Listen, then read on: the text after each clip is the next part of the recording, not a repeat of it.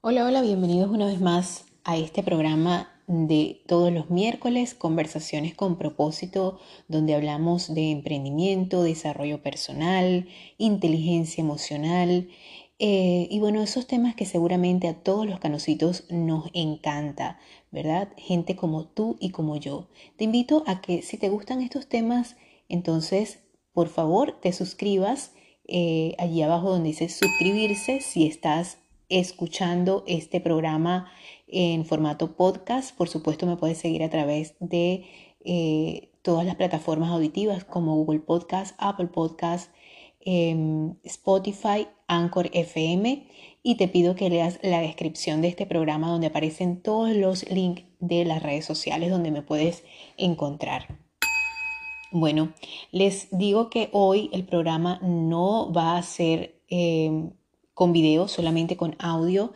Y esto porque de verdad que, bueno, he tenido una serie de inconvenientes y el montaje, eh, llevar a cabo el, el video, eh, pues requiere de, sí, una, una postproducción. Y como ustedes saben, yo me encargo de hacer todo eso, la postproducción, la preproducción, la postproducción, el montaje, la edición del video, todo, todo eso lo hago yo. Em, y bueno, ha sido una tarea la cual en la cual he sido autodidacta, en la cual he aprendido a hacer todo esto eh, yo sola, ensayo y error. Ustedes pueden irse a los primeros em, videos de mi canal de YouTube e incluso a los primeros podcasts y van a encontrar una gran diferencia entre lo que hoy en día es este podcast y este programa como lo era en los primeros, en los primeros, eh, en las primeras producciones que yo tuve la oportunidad de hacer. Déjenme decirles que ha sido una gran escuela, como ha sido una gran escuela eh, el hecho de estar en este país, el hecho de comenzar, el hecho de intentar una y mil veces tantas cosas, eh, con tantas cosas que le pasan a las personas como en mi caso, que somos inmigrantes, que estamos en otro país, que dejamos muchas cosas atrás. Yo sé que muchas y muchos de ustedes se van a identificar conmigo en ese aspecto, sobre todo esa gente que quiere buscar siempre algo mejor para su futuro, para la, para la vida de la familia, para progresar en un país donde no, el que no conocemos, al que no estamos acostumbrados, muchas veces con un idioma distinto. Entonces yo sé que seguramente este programa les va a encantar, les va a fascinar. De verdad que muchísimas gracias este, por tomarse el tiempo de escucharme, como ya saben. Eh, si no pueden verme, si les resulta más fácil, bueno, hoy no me están viendo eh, definitivamente, hoy solamente estamos en formato audio, por lo tanto el, el programa va a ser un poco distinto. Pero si ustedes quieren ahorrar, es un dato que les voy a dar, quieren ahorrar este Mm, la batería del teléfono le va, si bajan la aplicación de Spotify o Anchor FM, les va a salir mucho más, se les va a gastar menos la batería. Es algo que, también he aprendido. Yo he aprendido muchas cosas y eh, que sé que seguramente a muchos de ustedes y a muchas de ustedes, porque yo sé que este, este programa lo escuchan y lo ven muchas mujeres que quieren emprender, que quieren formar sus propios negocios, les va a servir de mucho. Eh, y de hecho, empecé esta parte del canal, esta, esta lista de reproducción donde ustedes pueden encontrarse de los miércoles, ¿verdad? De conversaciones con propósito, aunque no debería llamarse conversaciones. Inicialmente se llamó así, y, y discúlpeme que me vaya por la tangente, se llamó así porque yo quería este, conversar con muchos de mis compatriotas, eh, de mis paisanos venezolanos que están regados por el mundo y que decidieron emprender en algún negocio, y sin importar si fuera grande o pequeño. Pero yo quería mostrar toda esa, esa, esa lucha, esa entrega, esa, esa mística de trabajo que muchos de nosotros los venezolanos tenemos alrededor del mundo. Esa fue, este, porque yo quería aportar algo, ¿no? Quería aportar algo a la comunidad, a mi comunidad venezolana, y no solamente a mi comunidad venezolana, sino a todos los emprendedores. Y si eso podía servir eh, un poco de ejemplo o de inspiración a muchas otras personas, perfecto, maravilloso. Pero también era dar a conocer lo que hacían, sus negocios, si tenían negocios y todo eso, porque, porque creo firmemente que cuando uno está... Eh, haciendo algo, ese algo tiene que tener un propósito no solamente para uno, no solamente como un negocio, que como les comenté eh, el miércoles pasado, que les invito a que, a que escuchen ese podcast, a que vean ese programa, eh, si es por YouTube, ¿verdad?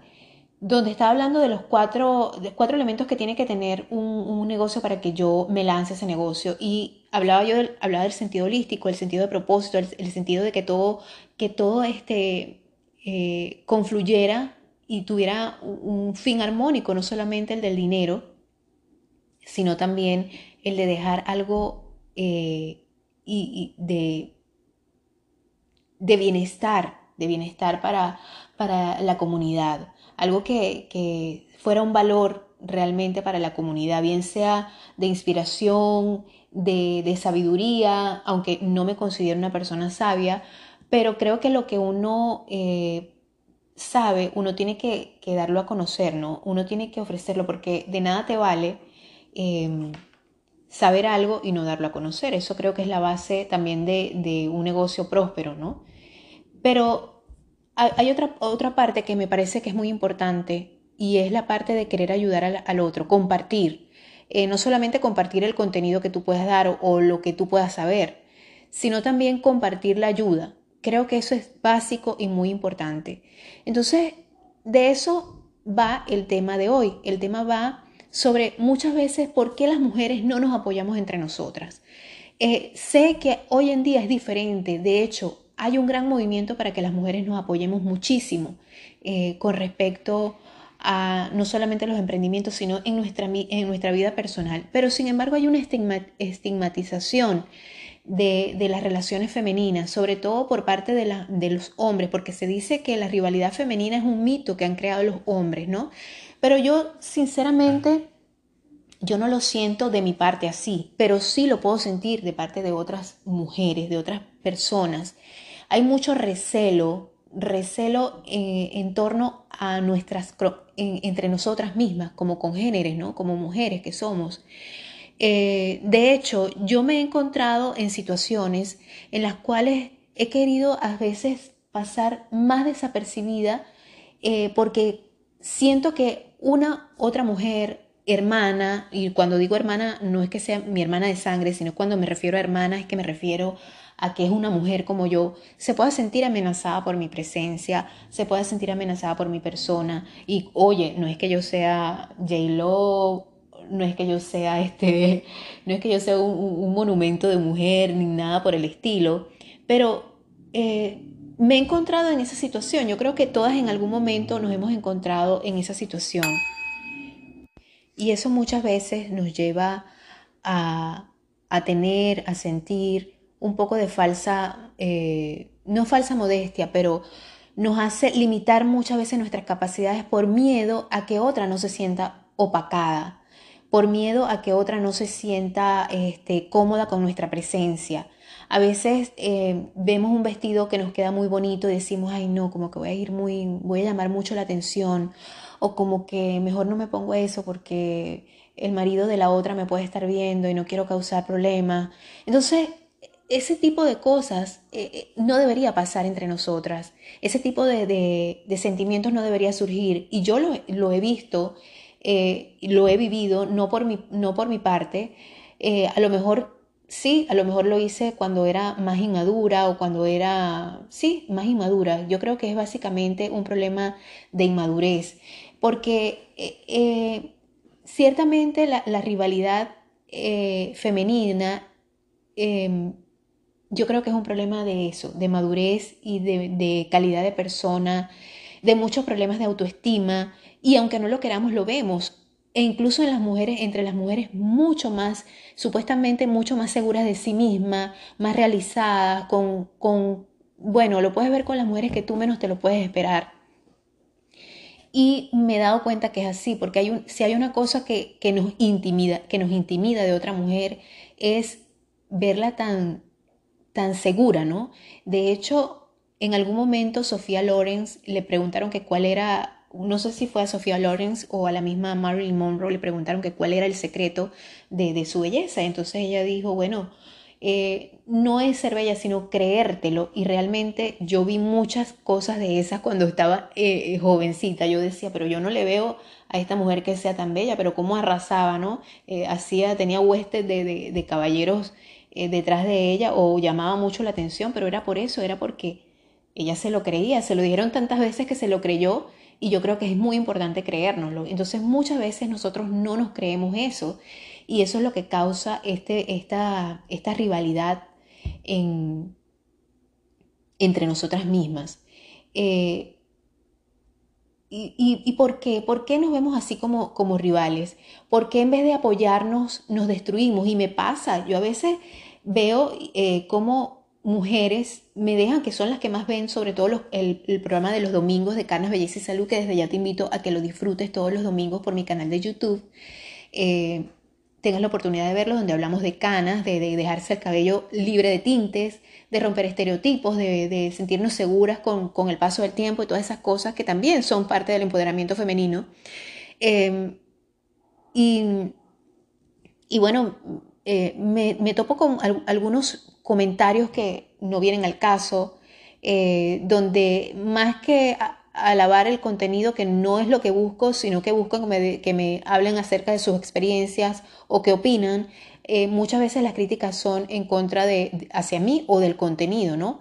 Eh, son críticas destructivas en las cuales no estoy de acuerdo porque creo que nadie debe, nadie puede criticar a nadie, nadie puede hacer críticas constructivas si no ha construido nada, y menos si no tienen un canal de YouTube donde hablen del tema.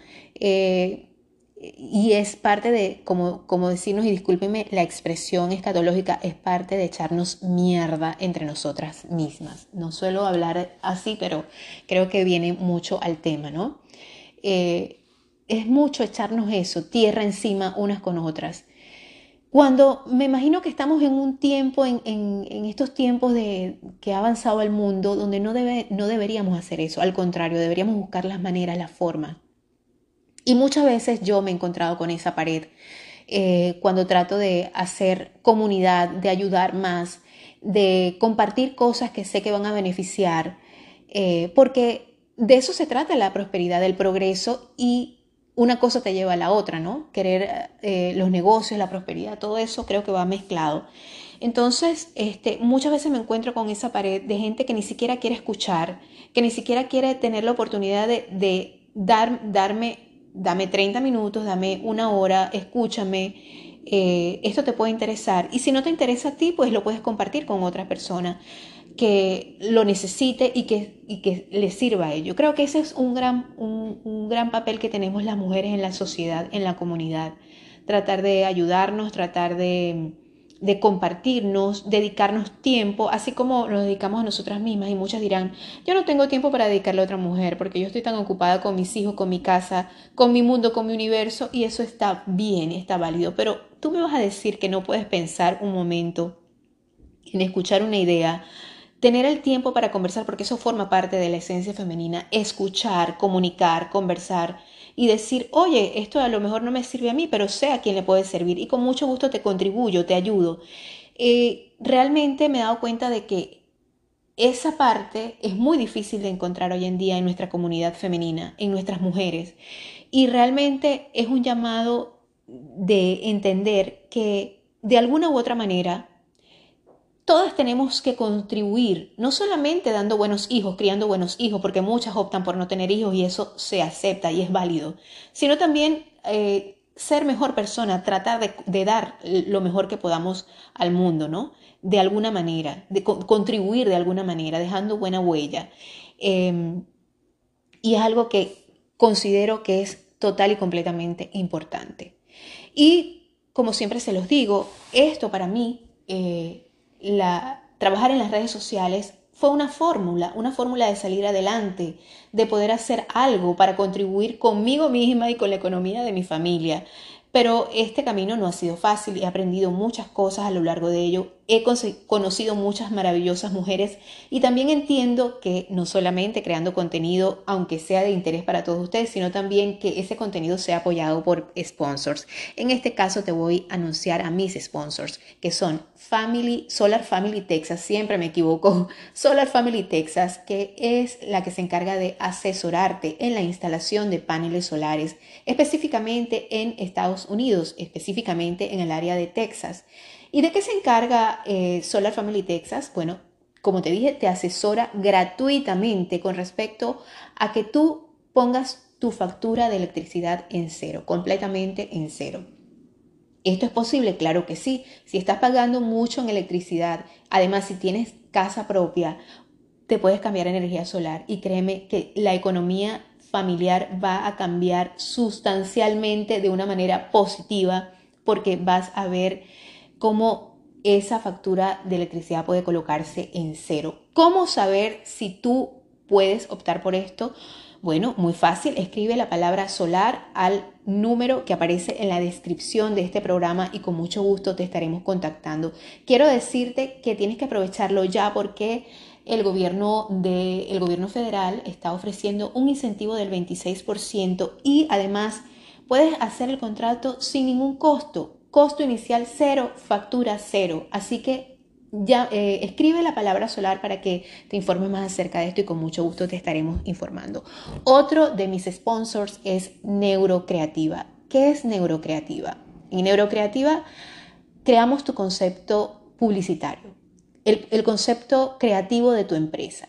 ¿Qué color es el que le conviene a tu empresa de acuerdo a sus características? ¿A qué se dedica? Te podemos idear el video te lo editamos, te lo montamos en las redes sociales de acuerdo a las redes sociales. También te creamos tu logo, tu membrete, tus tarjetas de, negocios o presentación, ¿verdad? Todos los diseños gráficos que así necesites. Te asesoramos, en fin, te asesoramos con respecto a la parte de, concepto creativo y publicidad. Así que también puedes encontrar em, los contactos de Neurocreativa en la descripción de este programa.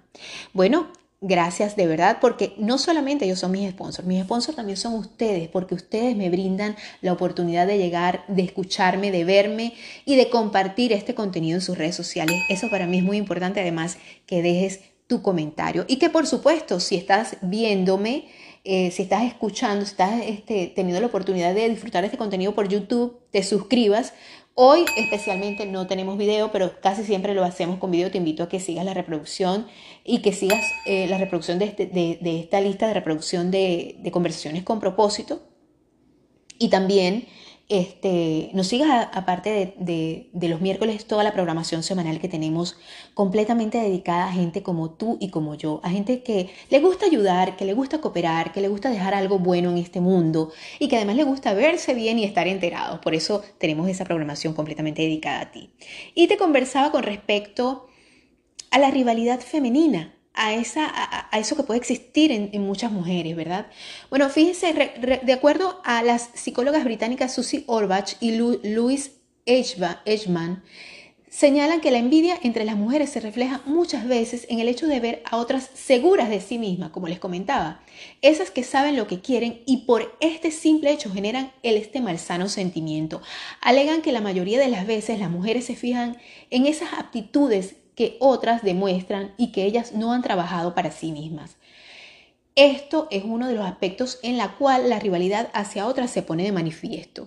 La rivalidad entre mujeres está reflejada en un libro escrito por la abogada Kelly Valen, Twisted Sisterhood, en español Hermandad Distorsionada, hay que verlo, hay que leer este libro. Para ello entrevistó a 3.020 mujeres entre las edades de 18 a, 86 años, todas de distintos sitios de los Estados Unidos, donde indagó sobre cómo habían sido las relaciones con otras del mismo sexo. Valen declaró, me sorprendo al encontrar que muchas hemos sido heridas innecesariamente por la competencia negativa negatividad inútil y otros juegos de manipulación que solo socavan nuestra capacidad de creer realmente en un género.